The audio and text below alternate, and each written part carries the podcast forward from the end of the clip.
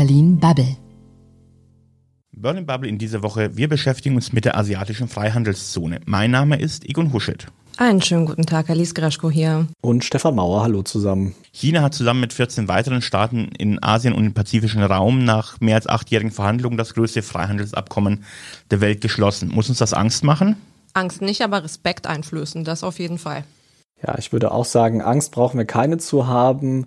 Es ist auch ja jetzt nicht ein ganz so umfassendes Abkommen von seinem Inhalt, wie das äh, ja oft üblich ist, wenn bei den Freihandelsabkommen, wo dann auch die westlichen Länder stärker involviert sind. Nichtsdestotrotz ist das ein sehr deutliches Signal und wird sicherlich auch einiges an wirtschaftlicher Durchschlagskraft entfalten. Ja, das Abkommen verringert Zölle, legt gemeinsame Handelsregeln fest und erleichtert auch so ein bisschen die Lieferketten.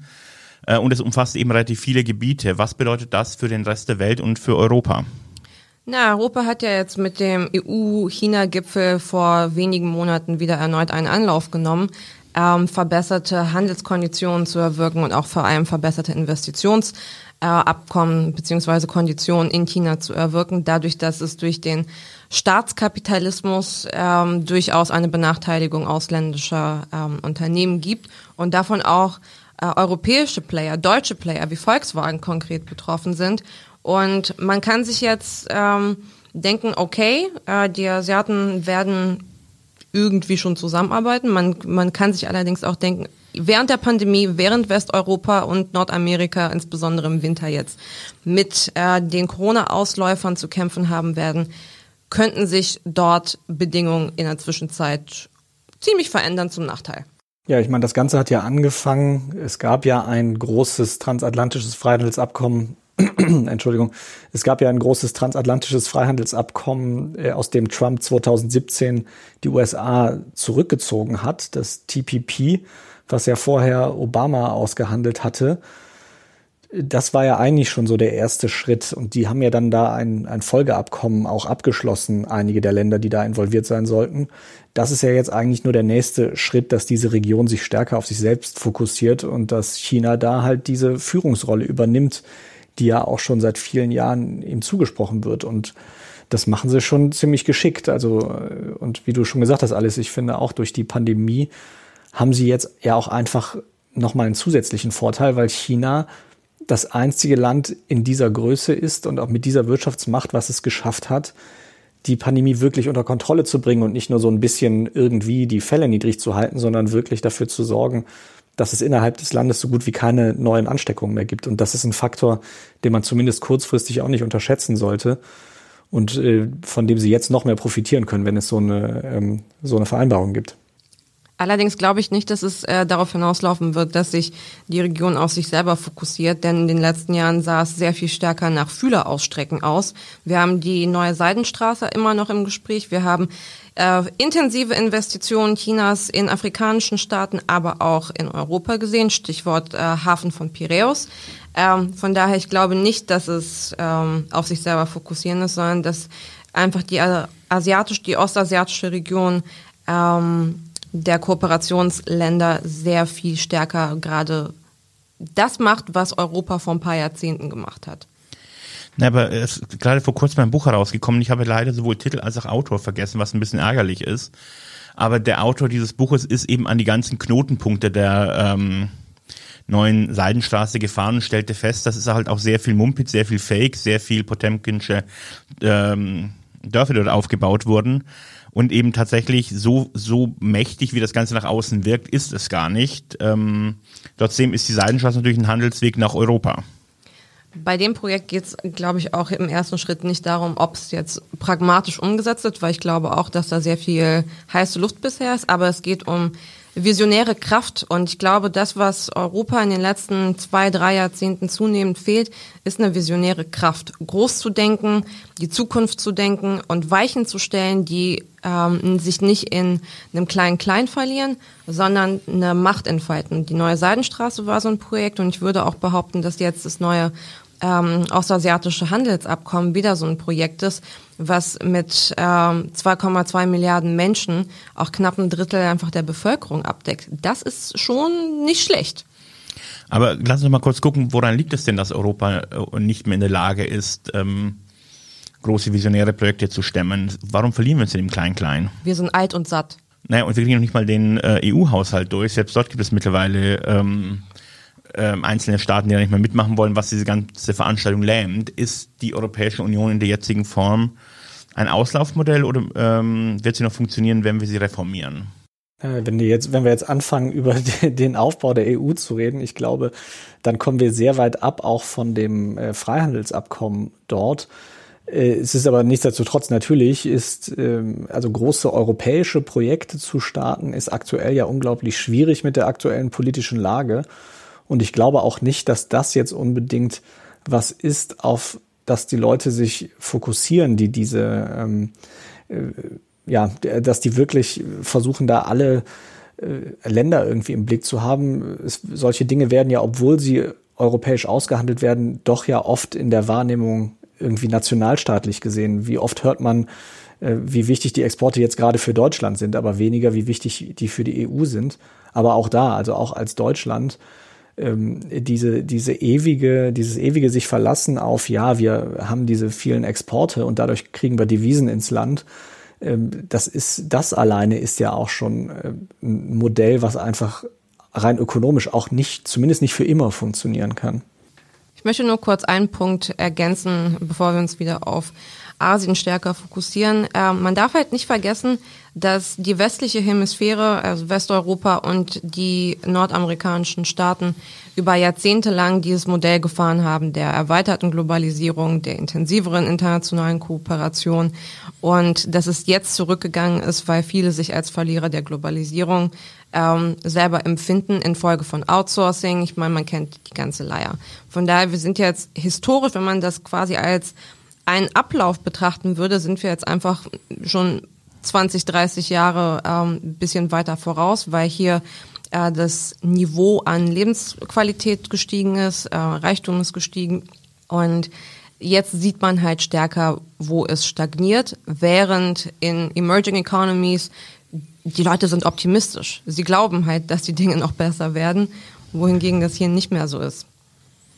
Ich will das noch mal ganz kurz einen halben Schritt zurückgehen, äh, weil mich das Thema Europa immer noch irre macht.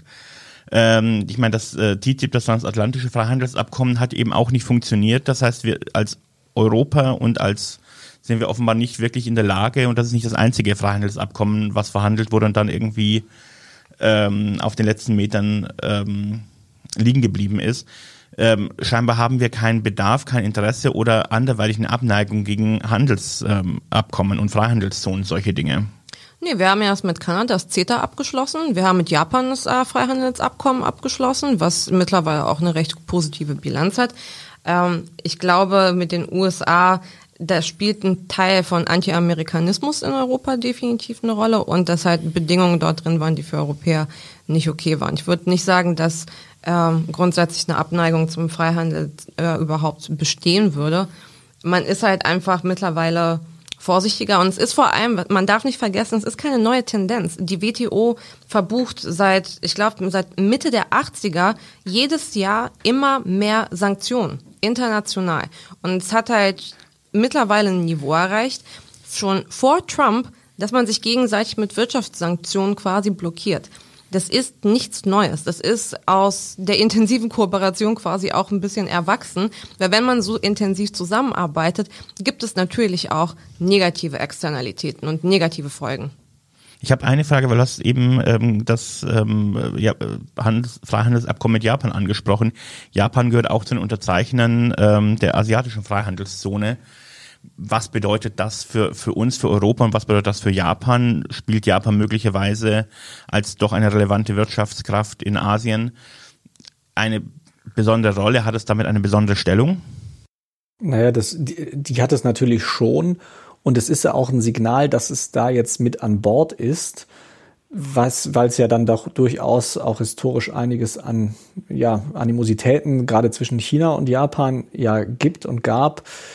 Ähm, ich denke aber, es war eigentlich ein logischer Schritt und auch nur eine Frage der Zeit, bis da so eine Kooperation eben geschieht, weil die eigentlich rein wirtschaftlich auf jeden Fall im Interesse der Beteiligten ist, auf beiden Seiten. Und dass sie das jetzt aber geschafft haben, dieses Abkommen zu schließen, das ist natürlich schon ein wichtiges Signal. Man darf ja nicht vergessen, also das TPP, was ja Trump dann ähm, torpediert hat, als er an die Macht gekommen ist, da wären ja auch, auch schon äh, China und Japan mit drin gewesen. Das äh, kommt ja noch dazu. Also es ist nicht das erste Mal, dass die sich irgendwie annähern und da äh, eine Kooperation irgendwie anbahnen. Naja, was mich jetzt ähm, tatsächlich wundert, ist ein bisschen, was deren äh, Plan ist in puncto Freizügigkeit, Personenfreizügigkeit, weil da weiß ich gar nicht, was genau beschlossen wurde. Vielleicht wisst ihr da mehr.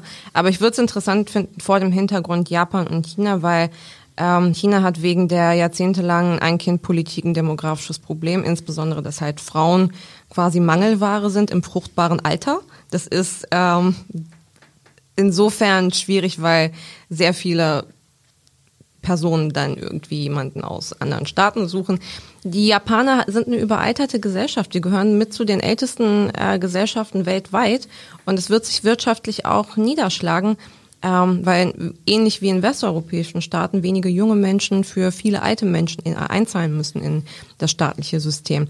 Von daher so die Freizügigkeit und aus Migrationssichtpunkten, das wäre halt interessant zu sehen, was da passiert, ob infolge der wirtschaftlichen Vertiefung auch mehr Bewegung in dem Punkt folgen würde. Also man darf nicht vergessen, dieses Abkommen ist tatsächlich nicht ganz so ambitioniert, wie das üblicherweise Handelsabkommen sind, die, ja, ich, ich nenne sie jetzt mal westliche Handelsabkommen.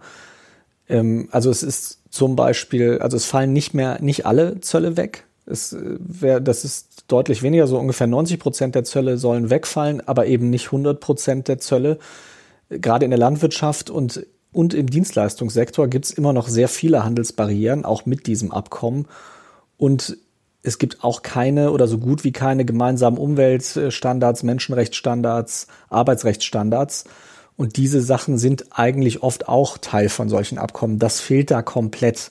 Also es ist ein großer Wurf, aber es ist kein so riesiger Wurf, der eben so eine wirklich tiefe Integration der Länder möglich macht. Also wir, wir reden hier nicht über eine asiatische EU, die da gerade entsteht. Zumindest aktuell nicht. Aber wir sprechen über etwas, wo China sehr, sehr stark den Einfluss in der Region ähm, für sich erhöht. Und ähm, ich habe immer kein gutes Gefühl, wenn China irgendwo noch mehr Macht bekommt, weil mir nach wie vor das sehr, sehr intransparent ist, ähm, wie dieses Land und wie diese Regierung handelt. Ja gut, das ist nachvollziehbar ich sag mal, es gibt ja im Moment viele Staaten, wo es Tendenzen gibt oder auch in China ja schon länger, äh, die, die eher nach Autokratie aussehen. Und äh, ja, also der, dieses Wachstum Chinas wird aber nicht aufzuhalten sein. Also gerade jetzt, die, die, wie, wie bei so vielem, die Pandemie hat viele Entwicklungen global beschleunigt. Und China hat nun mal die gut gehandhabt, äh, habe ich ja eben schon erzählt. Und das wird das eher noch beschleunigen, diesen Ausstieg. Ich glaube nicht, dass wir, dass sich das irgendwie noch ändern wird. Die, die sind die aufstrebende Weltmacht und solche Vereinbarungen machen das vielleicht noch mal ein bisschen leichter. Aber auf der anderen Seite ohne klappt es ja auch nicht. Und es gibt ja auf der anderen Seite auch gerade in Europa ganz viele Abhängigkeiten. Wie sehr und wie wichtig dieser chinesische Absatzmarkt inzwischen ist, auch für viele deutsche Firmen. Das wissen wir ja inzwischen alle. Insofern, das ist ein Baustein dafür, dass die ihre Macht festigen, aber sicherlich nicht der einzige. Und ohne das Abkommen würde das auch passieren. Es würde vielleicht ein oder zwei Jahre länger dauern, aber substanziell das jetzt ausbremsen ohne so ein Abkommen, das ließe sich eh nicht. Ich finde das ähm, ziemlich spannend, weil China ist, ich glaube, nicht mal mehr eine aufstrebende Weltmacht. Sie sind eine etablierte Weltmacht, wenn man sich rein die Wirtschaftskraft anschaut, ähm, die Exportbilanzen etc. Ähm, Allerdings, was halt äh, ziemlich interessant ist, China hat einen anderen Ansatz als beispielsweise die äh, US-Amerikaner es verfolgt haben. Die wertebasierte Außenpolitik, die jahrzehntelang seit ähm, der Nachkriegszeit gefahren wurde, ist in China einfach kein Thema. In dem Sinne, dass sie sich nicht so stark einmischen. Stefan, du hast es gerade mit Umwelt- und Menschenrechtsstandards beispielsweise, die in Europa wichtig sind. China exportiert Werte. China exportiert auch Kultur in dem Sinne nicht, wie die USAs mit Soft Diplomacy Maßnahmen und mit popkulturellen Maßnahmen gemacht haben. Von daher, deswegen entsteht meiner Auffassung nach ein bisschen immer ein verzerrtes Bild, als ob China irgendwie gerade noch kommt und irgendwie im Aufbau ist, aber noch nicht vollständig da ist. Und China ist meiner Auffassung einfach schon vollkommen da. Man muss es jetzt einfach nur als das wahrnehmen, was es ist und sich von der Idee verabschieden, dass da irgendwie noch eine ähm, unipolare, US-amerikanisch äh, geleitete Weltordnung geben wird. Alles deutet auf ähm, multipolare ähm, Player, äh, multipolare Weltordnung hin. Oder halt wie ähm, Ian Bremmer meint, eine G-Zero, weil es halt einfach so viele Akteure mittlerweile sind. Aber was bedeutet das denn langfristig für, äh, für Allianzen, die man auf diesem Planeten schließen kann, ähm, wenn, wenn alles wieder durch eine unfassbar viel äh, große Zahl von Allianzen plötzlich alles an, an Wert und, ähm, und Durchschlagskraft verliert? Mm, also ich glaube, einerseits wird schwieriger in Zukunft tatsächlich solche Sozialstandards, Arbeitsstandards, Menschenrechtsstandards, Umweltstandards ähm, auf eine Art und Weise zu verhandeln, wie es in den, in den Jahrzehnten davor der Fall war, auch vor allem demokratietheoretisch, also auch in, in puncto Demokratieentwicklung. Es war ja immer irgendwie Hand in Hand. Die US-Amerikaner haben ähm, Demokratie und Wirtschaften quasi weltweit versucht zu entwickeln. Ich glaube, man muss sich davon ein bisschen verabschieden, dass die Welt ähm, nach westlichem Modell sich zunehmend orientieren wird. Denn was ganz interessant ist, ähm, da kann man auch ähm, Dambisa Moyo mal googeln. Die hat sehr viel dazu geschrieben. Es ist eine Ökonomin, eigentlich ursprünglich aus Sambia, ähm, lebt seit Jahrzehnten in äh, Großbritannien. Sie meint, China ist ein Beispiel für Emerging Economies für Schwellenländer, weil sie halt zeigen, offenbar funktioniert ja dieser wirtschaftliche fulminante Aufstieg und das Ende oder die, Be oder die Beendung von Armut ohne demokratische Prozesse. Es ist ganz schön perfide aus westlicher Sicht, weil man immer davon ausging, dass eine gesunde Marktwirtschaft nur Hand in Hand mit Demokratie geht und China beweist halt gerade das andere. Von daher, ich würde die Augen ganz weit offen lassen. Ja, genau. Also äh, da stimme ich dir absolut zu. Wir müssen uns definitiv davon verabschieden, dass irgendwie ich, ja, die westliche Kultur äh, sich irgendwie durchsetzen wird, auch die äh, Wirtschaftskultur sozusagen. Gerade jetzt mit dem äh, schwächelnden, mit den schwächelnden USA, die sowohl wirtschaftlich und vor allem aber auch äh, außenpolitisch sich ja deutlich zurückgezogen haben aus der aus der Welt, aus der Weltpolitik. Das äh, hat ja seine, das hat ja alles Auswirkungen und diese, diese Bündnisse, die da jetzt neu entstehen, die tragen sicherlich auch dazu bei, das weiter zu schwächen. Auf jeden Fall ein Thema, was wir im Blick behalten sollten. Liebe Runde, vielen Dank. Vielen Dank und bis zum nächsten Mal. Tschüss. Danke auch von mir. Bis nächste Woche. Das war Berlin Bubble.